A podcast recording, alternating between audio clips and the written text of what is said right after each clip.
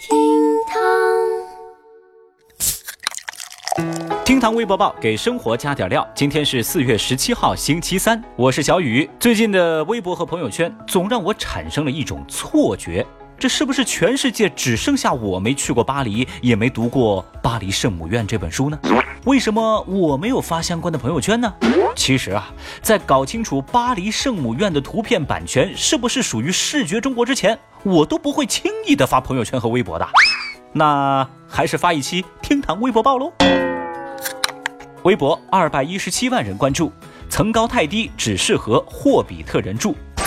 在浙江湖州新城一号的部分业主就反映说，他们买到的新房的户型呢，不适合正常身高的人居住，只适合小矮人来居住。比如说电影当中的霍比特人。原来啊，他们收到新房之后，发现房子的天花板到地板最短的距离是一米五，除了一个客厅之外，其他的地方要进入的话，一般一米七高的成年人进入全部都要弯腰。由此啊，很多业主就拒绝收房。但让人无语的是，开发商找不着了，他们跟业主玩起了躲猫猫。当业主代表找到了当地的住房和城乡建设局的时候，一位局长正好迎面而来，但是似乎他没有看到业主们，自己呢不紧不慢地悄悄离开现场，只留下一个优雅的背影。What？业主们表示无处诉苦，找不到地儿维权。看到这么坑人的事儿呢，微博网友们忍不了了。有网友就指出，开发商啊，这就是欺诈。哼！还有人表示，哟，这局长好大的官威啊！众人纷纷呼吁严查开发商和相关部门。本来吧，小雨我以为嘛，没有博士学历的朋友最好就不要去买奔驰车了。但是现在，得什么学历才敢买房啊？轻轻的，局长走了，正如他轻轻的来吗？依我看呢，这房子就算是送给霍比特人，人家也不一定会要哦。毕竟嘛，霍比特人的寿命啊，够活好几个七十年喽。微博一百七十七万人关注，教练刹车刹不过学员油门。日前呢，在浙江温州某驾校的练习场内，一名学员驾驶教练车的时候误把油门当刹车，连撞了五辆教练车才停下来。交警赶到现场之后，了解到原来啊是在练习的时候转弯，教练提醒学员：“哎，要踩刹车啊，朋友。”但是呢，学员却紧紧踩住了油门不放。事后啊，教练一脸无奈地对交警表示：“他踩油门，我踩刹车。”我踩不赢他呀！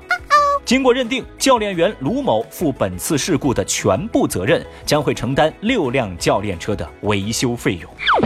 微博网友们集体心疼教练，有人就说坐着也是背锅，教练也是命苦啊。还有微博网友表示，教练能别让那个学员毕业吗？谢谢您嘞。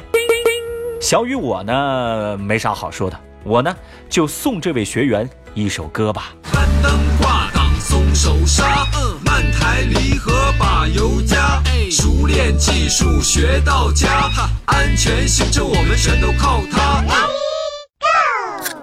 微博一百二十二万人关注，奔驰再次致歉。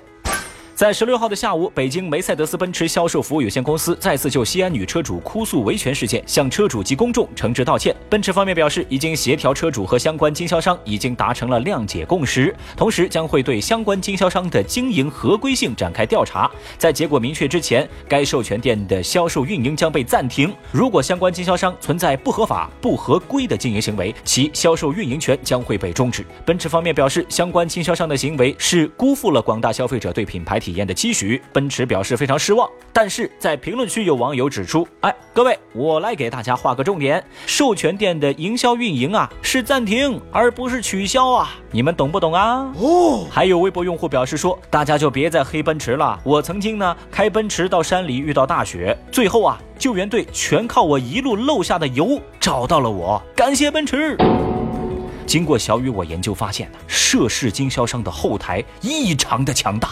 他们为了转移公众的注意力，居然放火烧了巴黎圣母院。啊，开个玩笑啊！其实呢，针对这次奔驰车主维权事件呢，小雨还是要特别提醒到各位学生朋友、孩子们，你们得看仔细了，认认真真的了解相关新闻。以后啊，这些绝对用得上啊！我指的是这些都是知识点，以后都要考的哟。